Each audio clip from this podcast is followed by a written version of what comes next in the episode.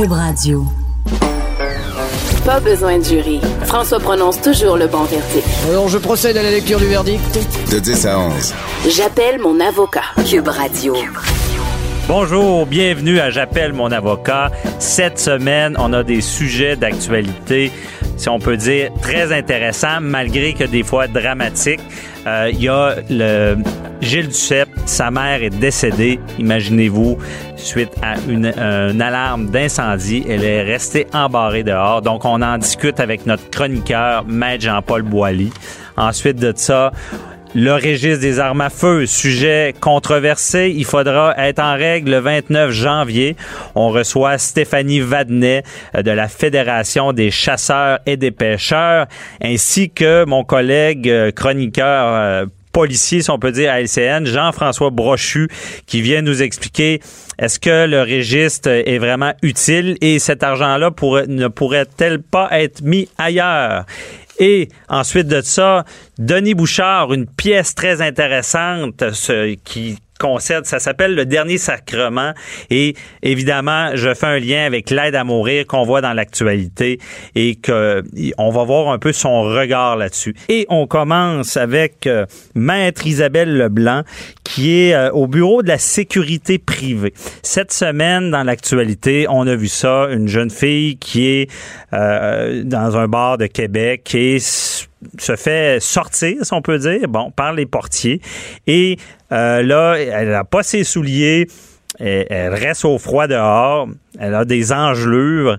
Et euh, ses, elle veut évidemment euh, justice, puis on se demande qu'est-ce qui s'est passé vraiment. Puis est-ce que les portiers ont été euh, diligents? Est-ce qu'ils ont, ils pris la peine de s'occuper de cette jeune fille-là? Euh, on, reçoit justement avec Maître Leblanc, on va essayer d'éclairer ça. C'est, vraiment le bureau, le bureau de la sécurité privée qui vient régir tout ce qui est agent de sécurité, dont les portiers. Et on veut mieux comprendre, est-ce que ces gens-là sont formés? Comment ça fonctionne? Donc, bonjour, Maître Leblanc. Bonjour, Maître Bernier. Donc, c'est ça, ça a fait beaucoup euh, jaser cette semaine, si on peut dire, euh, dans l'actualité. Et là, les gens se posent des questions. Tu sais, un portier, c'est quoi en réalité?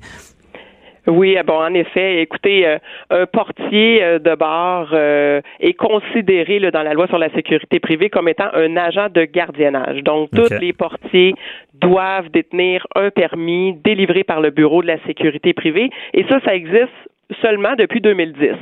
Donc, ça peut être encore méconnu euh, du grand public ou de certaines personnes, même qui seraient assujetties. Mais okay. euh, je vous confirme, moi, que bon, les portiers de bar, comme euh, tout autre agent de gardiennage, doit détenir un permis du bureau. Mm-hmm. Euh, ce qui est intéressant de savoir, c'est que euh, pour obtenir un permis du bureau, depuis 2010, il y a de la formation obligatoire hein, au, okay. euh, pour, pour l'obtention d'un tel permis. Donc, il y a eu une volonté là, depuis 2010 de professionnaliser l'industrie, pas juste des portiers de bar, là, mais nous, on couvre six secteurs d'activité, donc la serrurerie, les systèmes électroniques de sécurité, le gardiennage, l'investigation, le convoyage de biens de valeur mm-hmm. et le service conseil. Donc, mais pour vulgariser, là, on parle des portiers, on parle, exemple, il y a un, il y a un événement, il y a des, des, des, des agents de sécurité, c'est sont supervisés par le Bureau de la sécurité publique aussi, les gardiens de sécurité, là? Euh, oui, le Bureau de la sécurité privée. Privé, hein, pardon. On, oui, si je me mélange tout le temps. désolé. de la sécurité publique, mais c'est pas grave. Ouais, pas non, grave. non, désolé. Privé, oui. Donc, un agent de sécurité relève de votre bureau, là. Tout à fait. Donc, pour avoir l'obtention du permis, il devra avoir réussi une formation de 70 heures. Okay. en gardiennage, euh, dont une portion là est un 16 heures de secourisme là, obligatoire. 16 heures, euh, donc, il y, y, a une portion de 54 heures là sur euh, le, le, métier d'agent de sécurité euh, et tout ce qui entoure la, la, façon dont ils doivent se comporter dans le cadre de leur fonction. Ben, c'est ça qui est intéressant. On, on, va prendre les portiers en exemple, évidemment. Euh, quelle façon doivent ils se, se comporter dans le sens que est-ce qu'ils doivent agir comme un policier? Est-ce que parce qu'on s'entend que dans le bar où est-ce qu'ils travaillent, ils sont, c'est l'autorité là. Et c'est quoi les façons de faire pour ces gens-là? Est-ce qu'ils peuvent, ils peuvent faire ce qu'ils veulent? Est-ce qu'ils peuvent sortir quelqu'un, le battre, et le mettre dehors? Ou euh, comment ça fonctionne? Non, on le souhaite pas. On le souhaite pas. Euh, écoutez, tout d'abord, leur rôle, c'est de surveiller et protéger les personnes, les biens et les lieux. Ça, c'est la grande définition là. Ils sont là pour surveiller et protéger. Ils sont également euh, soumis à un, règlement chez nous qui s'appelle les normes de comportement. Hein. Ils ont des normes de comportement à respecter, comme un code de déontologie. Donc, dans ce règlement-là, c'est bien indiqué que euh, toute personne qui était bon, les portiers, parlons des portiers, devront euh, agir avec compétence, professionnalisme, vigilance, mhm. diligence. Donc, c'est des rappels importants euh, que dans le cadre de leur fonction, euh, ils, doivent, là, tout en protégeant et surveillant les personnes, euh, s'assurer qu'ils font leur, leur, travail adéquatement. Là, euh, mais ils, peuvent utiliser une force, par contre. Si quelqu'un se bagarre dans le bar, ils interviennent, ils utilisent la force. Mais c'est quoi qui leur est dicté? Donc, dans le cours dont je parlais tantôt de 70 heures, on, va leur apprendre à utiliser une force raisonnable, mais évidemment toujours en essayant de régler la situation en communiquant d'abord euh, avec la personne, euh, utiliser plus euh, un, discours positif et constructif là, que d'utiliser tout de suite mhm. la force. Par contre, dans des cas où ça dégénère, et les portiers, malheureusement, là, sont sont exposés hein, à, ce genre de situation-là. Des fois, des gens intoxiqués ou un peu plus euh, turbulents, mhm. violents. Donc, ils devront utiliser la force. Par contre, elle devra être raisonnable considérant les circonstances de l'affaire pour nos auditeurs raisonnable, ce qui veut dire parce que souvent on entend ah ben la personne a fait du grabuge, elle méritait d'être sortie puis il n'y a, pas de problème mais une force raisonnable qui protège les clients bon qui ont rien fait évidemment mais qui protège quelqu'un quasiment d'elle-même, là, de, qui est en état d'ébriété. Là. C'est, pas parce qu'elle est saoule, elle fait du grabuge qu'on peut la sortir du bar comme on veut. Là. Non, pas du tout. L'agent aura toujours comme prémisse là, de sécuriser la personne. Oh, ça c'est le bon mot. On a entendu ça cette semaine. Sécuriser. Euh, c'est ça la personne. Mais qu'est-ce que ça veut dire sécuriser la personne? Ben écoutez, c'est euh, dépendamment des circonstances, là, évidemment, ben, s'assurer que cette personne-là ne subirait pas un préjudice euh, déraisonnable par rapport à la situation. Puis, bon, mhm. là, évidemment, on a vu là, dans ce qui se passait là, euh, dans les journaux, dans les nouvelles. Évidemment, nous, on, va étudier davantage là, toutes les circonstances entourant ce geste-là particulier, mais de façon générale, et il faut mettre de l'avant là euh, euh, des façons de faire qui vont pas mettre en danger une personne. C'est ça, parce que le questionnement des gens, ils disent OK, bon, et la, personne, le, le, portier va intervenir dans l'établissement, va gérer ça, va sortir la personne, et avec ce qui s'est passé dans l'actualité, on comprend où je m'en vais avec ça. Est-ce qu'ils peuvent, y, a, une certaine responsabilité de sécuriser la personne après, lorsqu'il est dehors, là? C'est sûr qu'il va avoir une responsabilité. Par contre, par rapport à ce cas-là précis, vous comprendrez très bien là, que je vais, je vais oui, la des enquêtes et de l'inspection là, étudier leur dossier euh, et faire euh, leur, euh, leur enquête et mhm. leur devoir par rapport à ça. Là. Mais, Mais on parlera pas du cas-là. C'est vraiment en, temps normal, je veux dire, le devoir de, force raisonnable, de sécuriser la personne.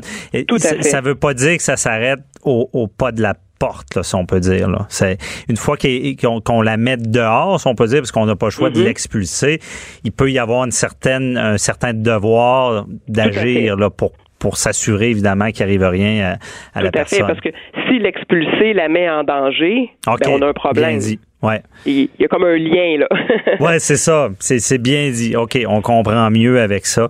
Et euh, justement, pour là, cette formation-là obligatoire, ben un, je vais aller. Quel genre de formation on, Est-ce qu'il y, y, a des techniques justement de, de euh, pour pour intervenir, donc des prises, des. Est-ce que c'est il y a vraiment des techniques d'intervention dans cette formation-là? Mais il y a certainement certaines prises, effectivement, mais c'est c'est pas des prises de Colombo comme on, comme on pourrait penser. Au contraire, on va essayer justement euh, euh, d'éduquer les, les, les, agents à utiliser, comme je vous dis, une certaine force, des, certaines manières de contrôler une personne, mais euh, de, façon raisonnable, là, euh, euh, sans, qu'il y ait une forme de violence qui y soit rattachée. OK, je comprends. Donc, une façon de faire pour, même si la personne est agressive, pour pas la blesser. Tout à même si elle fait du grabuge. Euh, quand quand on, remonte dans le temps, on avait les idées d'un portier qui on va dans le bar puis euh, si ça fait pas, il nous donne un bon coup de poing puis c'est mm-hmm. fini puis on est sorti. Si je comprends bien, ça a changé, là. C'est plus ça, là. C'est, Ça a beaucoup changé. Puis depuis 2010, on est rendu en 2019. Il y a une belle évolution. Nous, on est très contents de ce qu'on peut constater sur le terrain. Malheureusement, ce qu'on voit des fois dans les journaux, mais c'est pas le reflet mm-hmm. euh, de, de, de l'ensemble de ce qui se passe là euh, euh dans l'industrie puis sur le terrain, des portiers, des bars. Euh, je pense que le, le, la loi pas toujours le reflet, ouais. Non, puis depuis 2010, il y a une belle évolution. On voit vraiment une amélioration, une professionnalisation de cette industrie-là. Il y aura toujours du travail à faire, puis nos, nos personnes ici sont là pour s'en assurer. Parce que vous êtes parce que cette semaine, je disais à LCN, bon, ça prend un ordre professionnel, mais vous m'avez expliqué, c'est quasiment, c'est au même niveau qu'un ordre professionnel. C'est pour ça qu'il y a une loi qui décrit les pouvoirs. OK, je comprends bien. Exact. On est un organisme d'autoréglementation. Ce sont des métiers que l'on mhm. encadre. Euh, c'est pour ça qu'on se retrouve pas là au sein du code des professions, mais c'est exactement la même mission. On a une mission de protection du public au même titre que les autres professionnels. OK, je comprends bien. Et... Avec le même titre d'encadrement, il, y, a un mécanisme de dénonciation. Les gens peuvent porter plainte. Porter plainte, OK. Oui, porter plainte contre les titulaires de permis. Puis là, je réitère, là, on parle de gardiennage, mais dans nos autres secteurs d'activité aussi, si les gens sont pas satisfaits ou se sentent lésés par les services reçus, euh, il y a un mécanisme de plainte. Donc, les enquêteurs, inspecteurs ici euh, ouvriront des dossiers pour voir si effectivement il y a eu une dérogation là, à notre règlement sur les normes de comportement. OK, je comprends. Et mais là, il y aurait une lacune, là, que quelqu'un qui a un permis depuis longtemps euh, ne serait pas obligé de, de, de faire la formation. Est-ce que c'est vrai, ça? Ben, oui, ben bon, vous appelez ça une lacune. On appelle ça, nous, un, un, droit acquis. Il faut quand même respecter que des portiers de bar, il y en a depuis tout le temps. Et en 2010, c'était quand même là un gros changement pour cette industrie-là qui venait imposer à toutes ces personnes-là, comme dans les autres secteurs, là, euh, d'avoir un permis, une formation. Euh, tous ces gens-là doivent se soumettre à une vérification sécuritaire de la Sûreté du Québec et ne pas avoir d'antécédents criminels en lien d'avoir des bonnes mœurs. Mais ceux qui avaient le permis, pour, pour l'instant, ne sont pas obligés de faire la formation. Au niveau de la formation, non. Donc, quelqu'un qui nous démontrait en 2010 qu'il travaillait déjà OK, je comprends. à ce titre-là pouvait bénéficier d'une exemption de formation. Donc, ces gens-là n'ont pas eu la formation, mais évidemment, les inspecteurs vont quand même inspecter tous les établissements pour voir si euh, tout se passe adéquatement. Bon, ben, je pense que ça nous éclaire mieux sur ce qui se passe. On se fiera pas seulement aux nouvelles. Je pense que c'est un domaine bien organisé. Ouais, c'est ça. au moins rassurer la population qu'on existe, okay. qu'on est là pour les écouter. Puis s'il y a des gens qui se sentent... Ne euh, pas hésiter à, vous en parler, si on peut dire. Parfait. Ben, Exactement. Merci beaucoup, euh, Maître Isabelle Leblanc. C'était très éclairant et je vous souhaite une bonne journée. plaisir. Merci, bye-bye. Merci, au revoir, Maître Bernier. Animateur et avocat, François-David Vernier. J'appelle mon avocat. Cube Radio. Autrement dit. Histoire tragique dans l'actualité cette semaine. La mère de Gilles Duceppe euh, qui est décédée suite à une alarme de feu où est-ce qu'elle habite. Euh, elle, elle, entend l'alarme, elle sort dehors, la porte se rebarre derrière elle et le pire arrive, elle ne peut pas entrer, meurt d'hypothermie. Donc, on se demande qu'est-ce qui s'est passé? Est-ce qu'il y, a un fautif dans tout ça? Euh, et à savoir, est-ce qu'on doit mieux protéger nos aînés? Parce que c'est une mort tragique. Imaginez pour la famille, euh, c'est une personne qui avait à peu près 95 ans. On souhaite pas ce genre de mort-là. Et donc, on, est avec notre chroniqueur, Maître Jean-Paul Boilly, pour analyser tout ça. Maître Boilly, est-ce que nos aînés, on devrait agir plus, mieux les protéger suite à cette histoire-là? Bien, oui, bonjour, M. Bernier. Bonjour. Euh, effectivement, c'est triste pour la famille. Nos condoléances aux familles Hot et du CEP en passant. C'est un bien triste événement. Maintenant, est-ce qu'on doit les protéger? Oui, effectivement, il y a des lois et règlements qui existent pour la réglementation qui, qui, qui, en, qui, qui vient chapeauter cette, ces, ces résidences personnes âgées-là. Évidemment, il y a une différence. Là, il semblerait que c'est une résidence privée, puis que, mhm. bon, il y avait, il y avait quand même de bons services, etc. Là, où est-ce que le Big Brother euh, doit arrêter? C'est une question qu'on doit se poser parce que, bon, il y avait, il y a des portes euh, qui sont des, des portes paniques qu'on appelle, qu'on peut, on peut sortir, puis on peut pas rentrer. Est-ce qu'il faut donner des cartes aux, gens qui, qui, qui, sont, qui résident dans ces, bon, est-ce qu'ils peuvent rentrer avec un code? Est-ce qu'ils vont oublier la carte? Est-ce qu'ils vont oublier le code? Vous savez, on peut pas se protéger contre tout dans la vie. Maintenant, c'est tellement malheureux un événement comme ça qu'on se dit que y, y a-tu quelqu'un qui a levé la tête en quelque part? Y a-tu y a-tu quelque chose qui aurait pu être fait? Parce que le code du bâtiment euh, prévoit pour expressément pour ces, pour ces euh, résidences-là, euh, il, y a, un code national de prévention des incendies qui est intégré au code du bâtiment et qui prévoit y a des procédures et des plans d'évacuation qui doivent être prises par ces et dans ces procédures-là, on prévoit expressément qu'il faut qu'il y ait le personnel nécessaire pour évacuer l'édifice en cas de feu ou de panique ou, ou de tout autre danger. Or, ce qui est arrivé à cette pauvre madame-là, semble-t-il, c'est qu'elle est sortie lorsqu'il y avait une, alarme de feu, elle a fait comme tout bon citoyen doit faire. On prend la première porte, on s'en va dehors, elle a mis son manteau.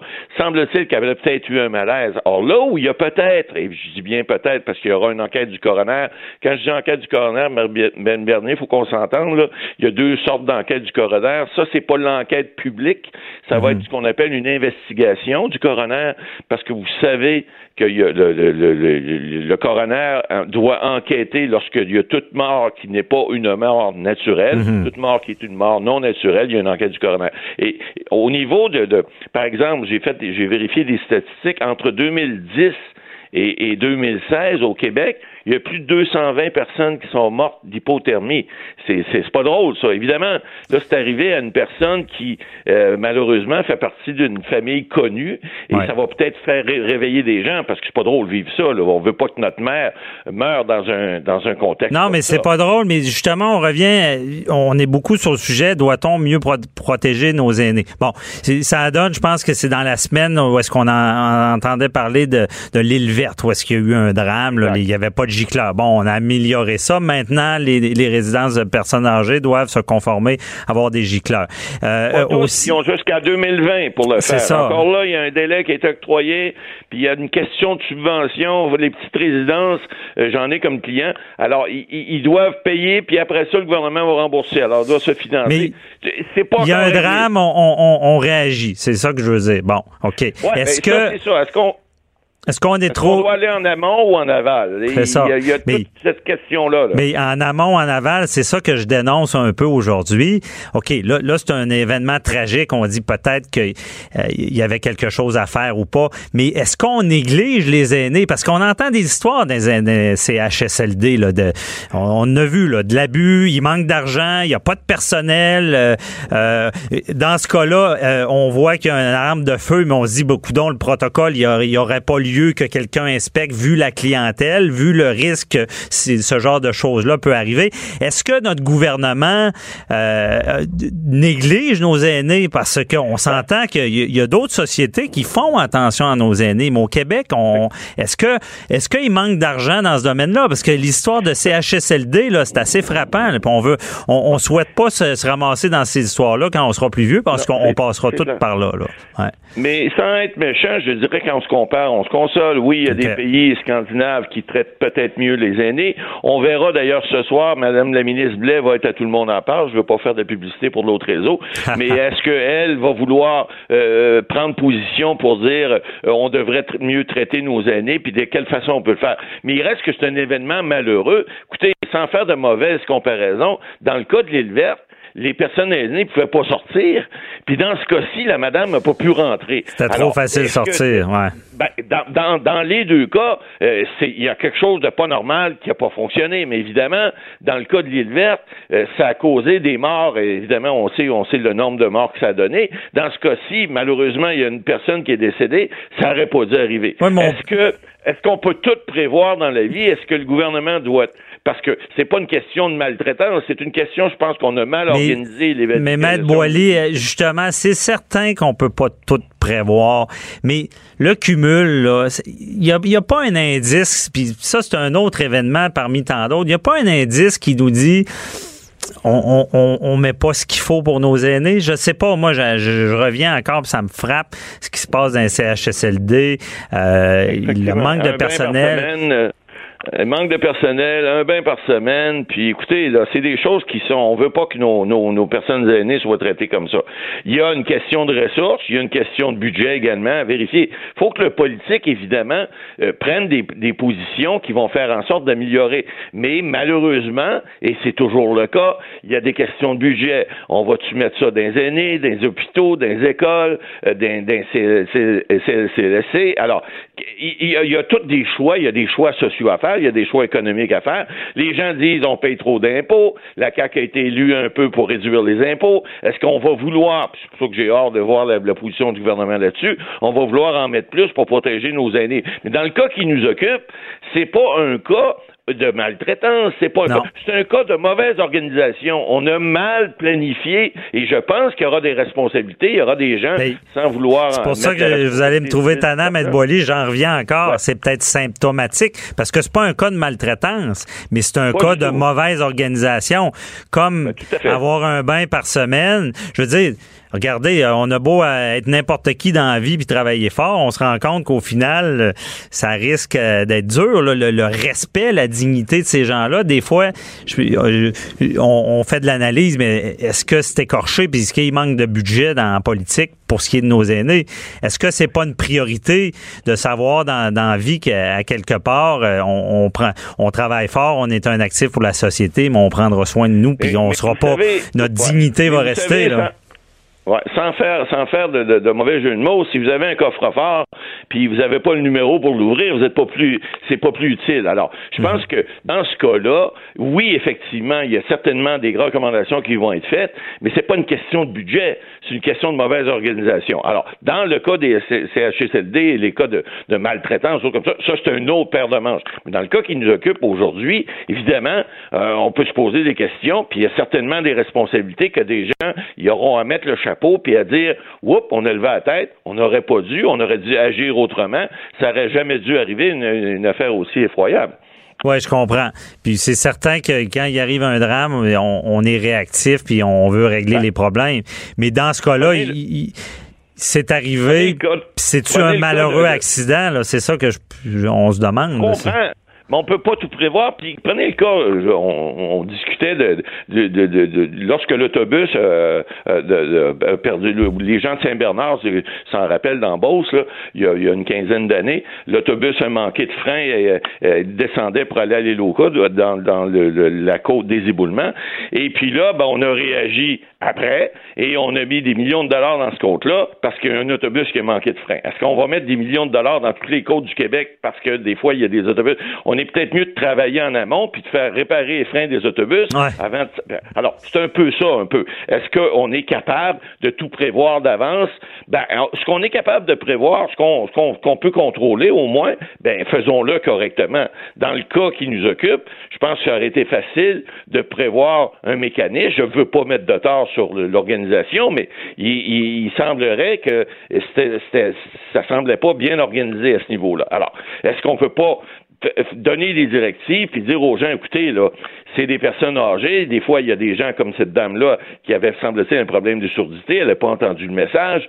Bon, il faut qu'il y ait d'autres mécanismes qui soient faits. Et puis, je suis d'accord avec vous, dans d'autres euh, organisations où on traite les personnes âgées, il y en a qui sont autonomes, il y en a qui sont pas autonomes du tout. Alors, les, les, les, les soins qu'on doit et les, services qu'on doit leur donner doivent être appropriés à leurs conditions. Puis, effectivement, je pense que ça, ça va, en tout cas, ça va faire réfléchir. J'ai bien hâte de voir ce que, ce que, ce que le gouvernement va, faire suite à un événement comme, comme ça. Non, c'est ça. Bon, au moins, on, on, essaiera de trouver des solutions.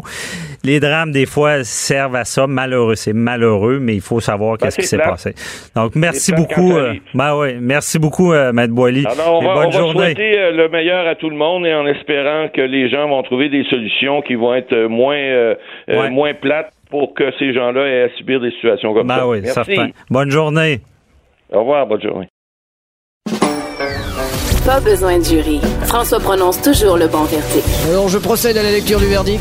De 10 à 11. J'appelle mon avocat. Cube Radio. Le registre des armes à feu. Sujet controversé. Certains disent que ça sert à rien. D'autres, bon, ils disent oui, ça prend ça parce que c'est de la prévention. On peut peut-être éviter des crimes. On sait avec l'actualité, les meurtres. Bon, on pense à Bissonnette à Québec où est-ce que lui avait un permis d'armes à feu. Et là, euh, ce registre-là, mais ben, le 29, je sais pas, je me trompe, le 29 janvier, on doit avoir enregistré nos armes. La loi est déjà en vigueur. Et je reçois pour en discuter de tous ces aspects Madame euh, Stéphanie Vanet, qui est la directrice générale adjointe de la Fédération des chasseurs et des pêcheurs du Québec, et euh, mon collègue à LCN, euh, Jean-François Brochu, sergent à la retraite de la SQ. Donc, bonjour à vous deux. Bonjour, M. Bernier. Bonjour. on, va, on va essayer de faire la lumière sur tout ça. Commencer avec vous, euh, M. Brochu, euh, dans le sens que, bon, on, prétend que le, registre ne sert pas, que c'est de l'argent qui est gaspillé. Pourquoi euh, certaines personnes disent ça? Oui, beaucoup de, beaucoup de gens le disent.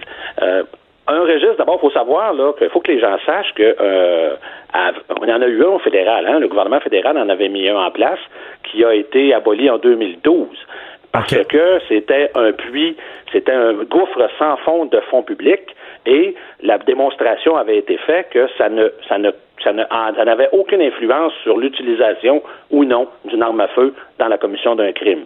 il y a un gouvernement qui a mis fin à ça en 2012. Donc, depuis 2012, il n'y en a pas de registre. Les armes ne sont pas enregistrées et il n'y a eu aucune incidence, aucune augmentation de la criminalité avec les armes longues. On s'entend que ce qu'on vise ici, ce sont les armes longues, euh, l'immatriculation des armes longues, les armes des chasseurs. Les chasseurs se sentent visés. Avec raison. Maintenant, on est là, vous, Maître Bernier, vous êtes avocat, moi je suis un ancien flic. On n'est pas là pour dire aux gens de ne pas s'enregistrer parce qu'on sait qu'il y a beaucoup de mouvements de protestation sur les réseaux sociaux, particulièrement parmi les chasseurs. Les, euh, les, millions, les milliers de chasseurs québécois euh, résistent beaucoup. Mais, euh, M. Brochu, concrètement, là, aux policiers, ce registre-là, à quoi il peut servir ou pas servir? Y a-t-il ben, des, des histoires? Là? Si on, faut pas, on peut pas être contre la vertu. Si on était capable, si on était capable aujourd'hui de s'asseoir autour d'une table et de dire que les 1 600 000 armes longues en possession des Québécois sont enregistrées, sont bien, bel et bien enregistrées dans un registre et que donc les policiers peuvent avoir l'assurance que lorsqu'ils le, euh, le questionnent, ils ont la bonne réponse, ben ce serait un instrument, écoutez, puis, puis Martin Prudhomme en a parlé cette semaine euh, avec la ministre, ce serait, oui, un, un instrument une, euh, complémentaire au travail des, des des policiers qui sont particulièrement dans deux cas, par exemple, dans, quand on va saisir les armes à feu de quelqu'un euh, qui, fait l'objet d'une ordonnance euh, de, de, saisie, ou quand, euh, comme je l'ai fait moi comme commandant adjoint, quand on fait une opération pour une personne qui est barricadée, c'est sûr que si on avait la certitude que toutes les armes qu'il a en sa possession sont enregistrées et qu'on aurait la bonne réponse, ce serait un instrument complémentaire à notre travail d'enquête. Mais moi, où ce que j'en ai avec le registre, c'est quand le gouvernement nous pousse dans la gorge que c'est pour la sécurité. Ah, et, c'est là que c'est que moi j'ai employé les mots fraude, mensonge, mhm. que ce n'est pas vrai.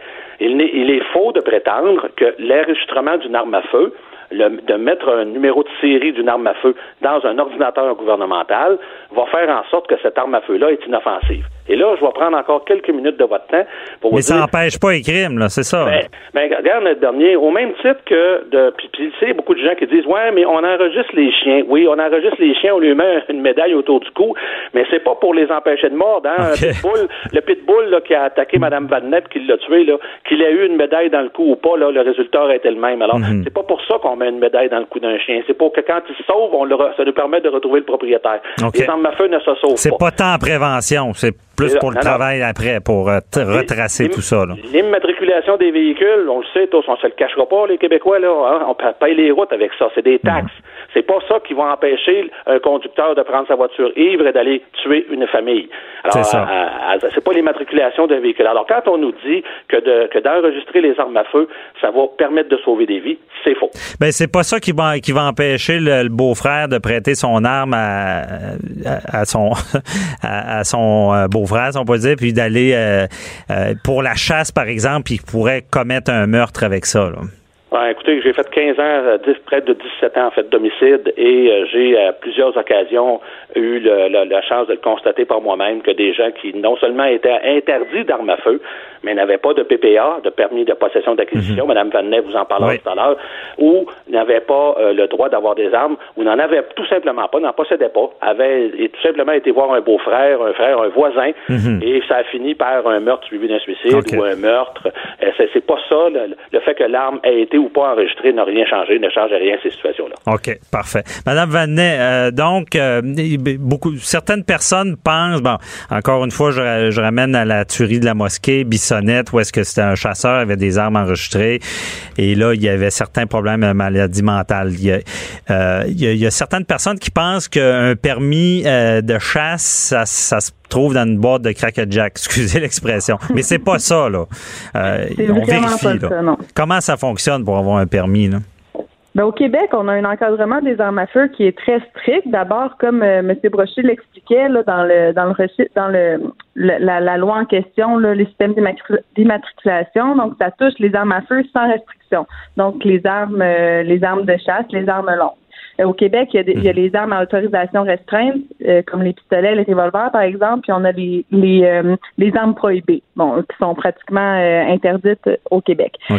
donc, les, les, deux dernières catégories, donc les armes à autorisation restreinte et les armes prohibées, doivent être enregistrées. Donc ça, c'est clair. Donc c'est pour ça que on, dans le dans le cas qui nous intéresse, dans le registre dont on parle qui va entrer en vigueur sous peu, ça concerne strictement les armes sans restriction. Mhm. Et pour obtenir, pour pouvoir avoir une arme sans restriction au Québec, comme vous, comme vous le dites, ben, il y a, y a un processus à suivre et c'est un encadrement assez rigoureux. Donc, on commence. Pour avoir ce type d'arme-là, il faut d'abord suivre deux journées complètes de formation. La première journée, on, va suivre le cours canadien de sécurité dans le maniement des armes à feu.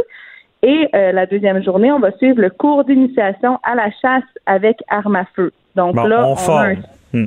On forme, exactement. Mais est-ce qu'on vérifie les antécédents judiciaires, vérifie s'il y, a un problème de maladie mentale? Pas à cette étape-là, mais on n'a pas fini. Là. Après, ces, après ces deux jours de formation-là, on ne peut pas aller s'acheter une arme sans restriction. Donc, on suit les deux journées de formation et on obtient, si on réussit les cours, parce que euh, évidemment, on a euh, on a un test on a un examen théorique et un test pratique. Mhm. Ensuite de ça, avec la réussite de ces examens-là, on obtient le certificat du chasseur. Le certificat du chasseur est un document qui nous permet par la suite de faire une demande d'obtention du fameux permis de possession acquisition d'armes à feu. On l'a pas encore, le permis, là. Il faut mhm. faire la demande.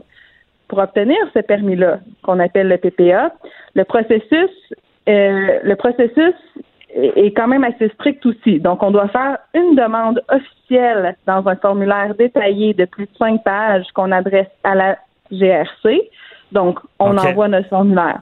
Dans ce formulaire-là, on fait une vérification rigoureuse des antécédents personnels et conjugaux de la personne. On exige aussi l'approbation de deux répondants et du partenaire conjugal de la personne en question. Mhm. Et toute fausse déclaration dans ce processus-là constitue une infraction criminelle. Donc, c'est à, à, ce moment-là qu'on vérifie, comme vous dites, les antécédents de la personne. Judiciaire. Après avoir, oui, euh, euh, exactement. Mhm. et, et, même judiciaire, mais aussi personnel. On va demander à votre conjointe, on va demander au conjoint, est-ce que est-ce que vous vous sentez en sécurité si si votre conjointe, se procure. Ou conjointe oh, OK, aussi. Exact, oui. Donc, on fait vraiment une vérification rigoureuse. Vous sentez-vous en sécurité, vous, si telle personne se procure une arme à feu? Donc, on vérifie au, au niveau conjugal, mais ça nous prend également deux répondants, comme je le disais. Donc, on fait tout ce processus-là et ensuite de ça, une fois qu'on a le PPA, il est renouvelable aux cinq ans. Donc, Mais là, est-ce qu'on revérifie tout ça ou, euh, au cours des années? Oui. Mais moi, ce qui euh, m'intéresse vraiment, c'est, OK, les antécédents, mais on parle souvent de problèmes de santé mentale et les armes. C'est-tu revérifié tout ça? Aux cinq ans, on vérifie euh, si on fait une dépression, par exemple, ça doit être signalé. Si on a eu un problème de, de, santé mentale quelconque, une maladie ou ne serait-ce qu'un trouble, une, hospitalisation, peu importe, tout ça est vérifié. OK, je comprends. C'est là, que les 20 millions c'est là, Maître Bernier, que les 20 millions qu'on a déjà investis dans le registre et qu'on va investir de façon récurrente tous les ans, minimalement 20 millions. Ben oui. Ben, c'est là que cet argent-là devrait être euh, dirigé vers le suivi des permis de possession d'acquisition. Pour éviter. le suivi des gens qui sont en infraction.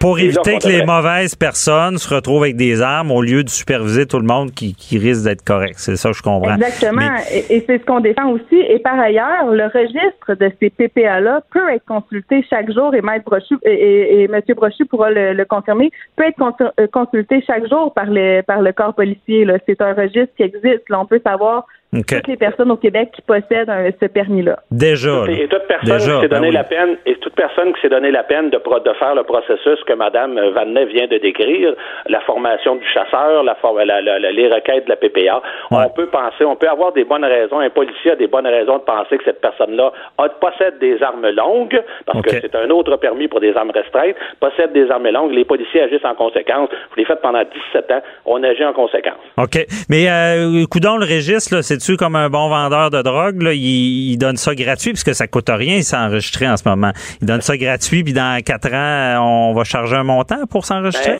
Ben, Maître Bernier, vous touchez un point qui fatigue beaucoup les 800 000, 800 ou 900 000 chasseurs. Mme Vadnen corrigera. Qui fatigue beaucoup les. Parce que vous savez, on est, on est un petit peu avec raison au Québec comme au Canada, même ailleurs, on le voit ailleurs dans le monde les gens sont rendus un peu sceptiques et un peu cyniques devant les, euh, les actions de certaines, des certaines actions de nos gouvernements. C'en est une, ça, qui soulève beaucoup de doutes. À savoir, d'abord, quand on dit que c'est gratuit, c'est pas vrai. Sachez les, les citoyens québécois que à ça coûte à tout le monde. Hmm. Plus, plus de 20 millions de dollars et ça va vous coûter plus que ça. Là. On l'a vu, l'échec monumental. D'abord, on sait comment est-ce que nos gouvernements sont forts en informatique. On a vu comment ça a coûté au fédéral. non, c'est ça. On peut douter là, que ça va bien aller. déjà là, on peut douter, là, puis c'est raisonnable de le faire. Mais les gens, les gens doutent que dans deux ans, dans trois ans, quand les gens auront enregistré leurs armes à feu, ben là, le gouvernement va arriver avec, bon, ben voilà, vous avez une arme à feu, ça vous coûte 10 ou 15 ou 20 dollars par année. Et ça, c'est le piège dans lequel les gens veulent pas embarquer. OK. Donc, la morale de l'histoire, on comprend bien, c'est pas si nécessaire. Il y a beaucoup d'argent en jeu et on aurait aimé que cet argent-là soit mis ailleurs, dans, le domaine des armes à feu, mais évidemment pour pour éviter que les mauvaises personnes aient des armes, les antécédents et euh, aussi, ben, comme on, en parle souvent à LCN, Jean-François, euh, c'est aussi, ben, exemple, la prévention, les fameux bracelets électroniques, quand justement il y a des mandats de paix sur quelqu'un, ben, on n'a pas tant de contrôle. Donc cet argent-là devrait être meilleur. on va finir là-dessus. Mais dernier, je vous prends deux minutes. Oh, on n'a plus de temps. Il y, a, 15 femmes qui se font assassiner à chaque année au Québec. C'est un polytechnique par année. C'est là qu'on devrait mettre l'argent. Non, c'est bien dit. Puis même pas besoin de deux minutes pour ça. Puis c'est très bien dit. Puis vraiment, je vous remercie à vous deux. C'est tout le temps qu'on avait. Puis euh, je vous souhaite une bonne journée et on aura l'occasion d'en reparler, c'est certain. Tout à fait. fait bonne journée. Bye bye. Au plaisir. Bye bye. Au revoir. Question de divorce, de droit international, d'affaires criminelles. De 10 à 11. J'appelle mon avocat. Écoutez, vous ne serez pas jugé.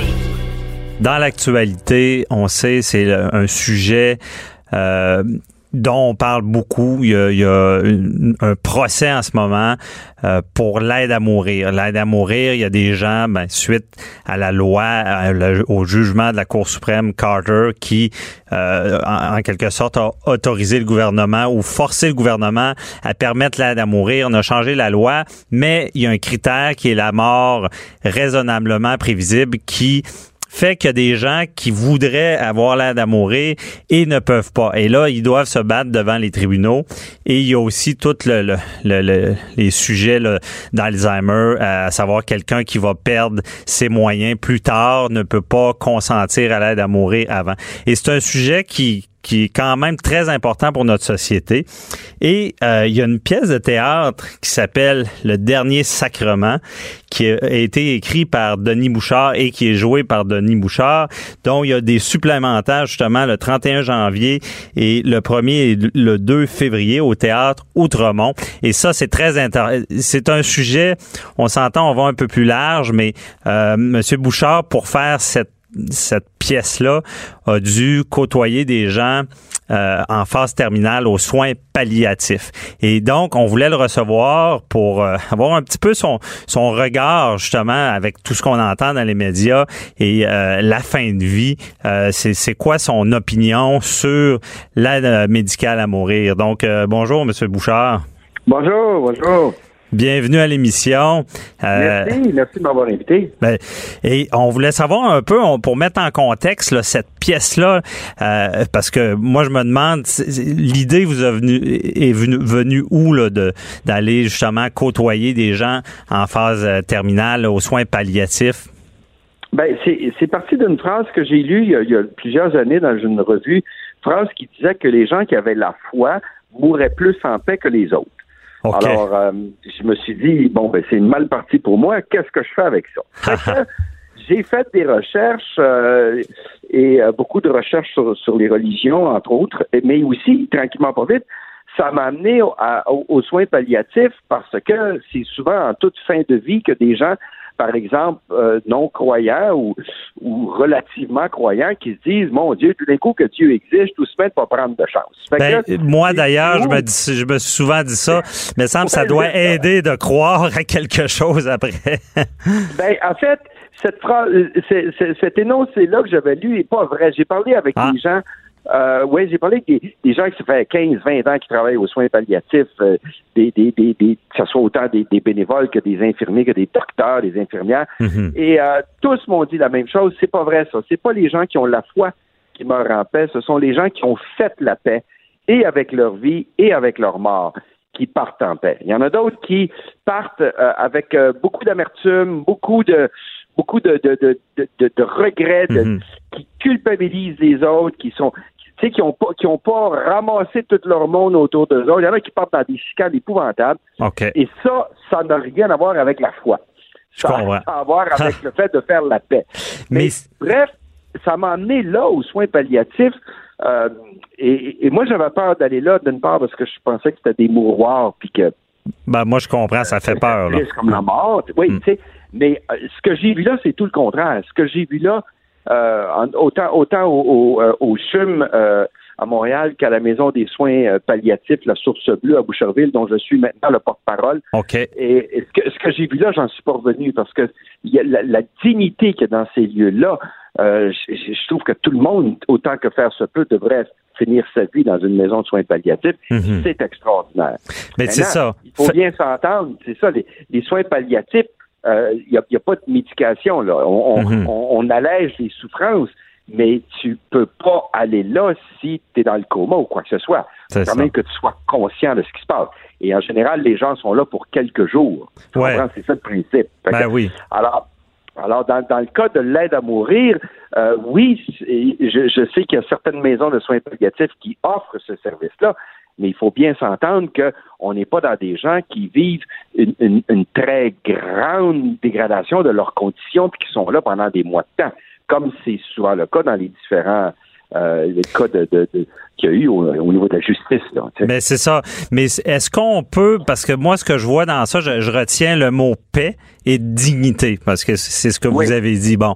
Et est-ce que justement, on peut pas faire un parallèle avec, avec l'aide à mourir, parce que bon, on s'entend quelqu'un qui part qui, qui part dans la chicane est moins euh, pas en paix, si on peut dire. Et le fait de voir venir, des fois, il y a des avantages, des désavantages, de voir venir notre mort nous permet de faire la paix et de régler des choses. Et euh, au final de garder une dignité. Est-ce que justement, quand on parle de l'aide à mourir, c'est, de ça, c'est, un peu le parallèle est bon à faire, qu'on veut garder une dignité et partir dans la paix. Là. Carrément. ça, c'est évident. Là où ça devient plus complexe, j'ai l'impression, dans ma compréhension des choses, c'est des, gens, par exemple, qui, euh, qui, sont diagnostiqués au niveau de l'Alzheimer. Tu sais. Mm-hmm. Là, ça, ça devient compliqué parce que tu dis, bon, ben, regarde, j'en ai pour deux, trois ans à dépérir, j'aime mieux en finir tout de suite. Eh boy, comment, là, où c'est que, où c'est que tu commences puis où c'est que tu arrêtes? Je peux comprendre que la justice est, mêlée là-dedans. C'est pas simple à trancher, tu sais. Euh, alors qu'il y a quelqu'un qui a un cancer en phase terminale, il y a aucun doute raisonnable. merci, bonsoir. Oui, tu sais. Ben, c'est ça. question d'un mois ou de, de, de, de, un an, mais là, il n'y a plus de doute raisonnable. Alors qu'il y a des maladies euh, c'est plus compliqué de. Est-ce que la personne est parfaitement consciente aussi ou quoi ou comment? Eh boy, oh boy, ça, moi, je pense que l'aide à mourir devrait être disponible pour ces gens-là aussi, mais mais je, peux comprendre que légalement, c'est compliqué. Mais c'est ça, légalement, est-ce que c'est peut-être de l'abus qu'on a peur dans notre société, là, si on met ça si euh, sévère? Là? Oui. Mais, je pense que oui. Mais pour avoir côtoyé, puis on sait que c'est pas exactement pareil, parce qu'aux soins palliatifs, les gens partent plus vite, mais quand même, le regard que vous avez sur euh, quand, quand vous voyez justement les causes de gens qui, qui ne sont pas dans une, une qui sont dans des souffrances intolérables, je pense personne remet ça en doute, mais non pas une mort raisonnablement prévisible. Euh, comment vous voyez ça de votre œil justement avoir côtoyé tout ce monde-là? Ben moi, c'est pas ça que j'ai côtoyé. sais, moi, moi, comme je te dis, c'est des gens qui étaient euh, indubitablement en fin de vie. Alors, c'est bien, bien, bien, bien différent. Ceci dit, euh, j'ai rencontré là des gens exceptionnels. Il euh, y, a beaucoup, beaucoup de témoignages, beaucoup d'humour que j'ai mis dans ma pièce d'ailleurs, parce que ma pièce demeure une comédie sur la mort. Mais tu sais, je me suis fait dire des phrases. Par exemple, une dame à qui j'apporte des chocolats puis qui me dit Je pourrais pas tout manger vos chocolats, monsieur Richard sinon je rentrerai pas dans mon urne. Ah, OK. Je l'ai mis carrément dans le show, tu sais. Une autre personne, j'ai dit, avez-vous peur de, de, de, de mourir? Avez-vous peur de partir, Madame Leroux? Pas du tout. Pas du tout. Ça doit être le fun, l'autre bord. Il y a jamais personne qui revient. Ah. Fait que écoute, mais c'est surprenant, c'est ça. Moi, je suis, je suis surpris en ce moment parce que j'essayais de m'imaginer quel humour peut ressortir de tout ça. Mais c'est que les gens, euh, ont pas peur du mot. Euh, je, veux dire, euh, les gens que vous avez côtoyés ont pas peur du mot mort. Là. Non, et non seulement ils n'ont pas peur, mais, mais les gens qui les accompagnent, puis c'est là où je trouve que les gens qui travaillent dans les maisons de soins palliatifs, c'est des anges. là. C'est mm-hmm. c'est une dignité ce que ces gens-là font. C'est absolument remarquable et c'est qu'ils qu'ils les aident, ils sont ils sont attentifs, ils ont beaucoup d'empathie, pas toujours de sympathie, puis il faut pas parce que sinon tu, tu finis par être envahi par ça. Mais euh, ils sont ils sont d'une bienveillance. C'est très très très très digne. On fête la vie jusqu'à la fin dans ces endroits-là, contrairement à ce que je pensais. Ben c'est ça, de s'imaginer, c'est, ça revient encore une fois à la dignité. Mais euh, Monsieur c'est ça. Mais euh, Monsieur le, le, le, fait, moi, moi j'ai, j'ai beaucoup, j'avoue, j'ai beaucoup de difficultés avec ça. Justement, dernièrement, il y a un monsieur qui, qui, avait décidé de la date de sa mort et là, on a su par après qu'il était parti en paix. Mais moi, de, de penser à me dire bon ben euh, je dans deux semaines telle date je vais mourir partir. Je, je, suis pas capable de m'imaginer ça. Mais est-ce que après avoir côtoyé ces gens-là on comprend mieux que ces gens-là se disent ben moi telle date j'ai été heureux je veux finir ma vie. Euh, est-ce qu'on comprend mieux ça? Oui oui je pense que oui. Euh, moi, j'ai vu des gens avec des, des cancers en phase terminale puis qui disent, Gad, je suis prêt à partir, c'est bon j'ai eu une bonne vie, peut-être un peu courte, mais j'ai eu une bonne vie. Puis euh, j'aime mieux partir là euh, autour euh, avec les miens autour de moi, entouré des miens, alors que je suis encore lucide, puis tout ça. accompagnez-moi là-dedans, puis merci, bonsoir. On ah, c'est ça. Mais c'est ça, c'est bien dit, puis c'est important parce que j'y vais du, côté juridique. Le jugement de la Cour suprême, c'est en plein ce qu'il disait. C'est des gens qui veulent partir dans la dignité et, et mm. malheureusement, c'est ça, dans, le jugement, on, on, parlait du droit à la vie parce que des fois, ces gens-là, s'ils savent qu'ils n'auront pas le droit à l'aide à mourir, on peuvent avoir vouloir s'enlever la vie plus tôt que prévu, donc perdre du temps de qualité avec leurs proches. Euh. oui, exactement. Mhm.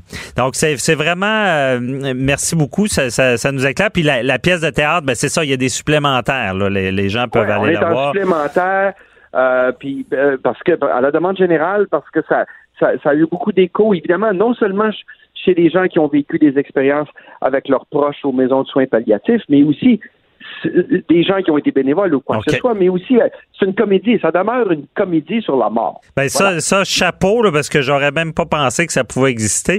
Et, c'est ça. Et dans le fond, ça touche tout le monde. Donc, on, on invite les gens à aller voir cette pièce-là, qui est euh, honnêtement unique. Félicitations, parce que c'est quelque chose, ce sujet-là. Donc, merci, euh, M. Bouchard, puis je vous souhaite une belle journée. on aura l'occasion de se reparler. Bye-bye. Avec plaisir. Au revoir. C'était Denis Mouchard, l'acteur que tout le monde connaît. Et évidemment, cette pièce-là, je pense, le dernier sacrement, c'est honnêtement, je j'en reviens pas qu'on ait pu faire une comédie avec ce sujet-là. C'est un sujet qui fait peur, mais j'invite les gens à aller voir cette pièce-là. Euh, c'est tout le temps qu'on avait pour cette semaine. Euh, toujours euh, un plaisir de vous de vous vulgariser le droit, le droit qui peut sembler plate, mais non, le, droit est intéressant. On le voit chaque semaine à J'appelle mon avocat. Et encore une fois, on vous invite. On a un Facebook maintenant, donc vous pouvez aller à J'appelle mon avocat Facebook vous avez le numéro de téléphone, donc vous pouvez appeler. C'est une ligne 800, donc c'est gratuit. Posez vos questions, écrivez-nous.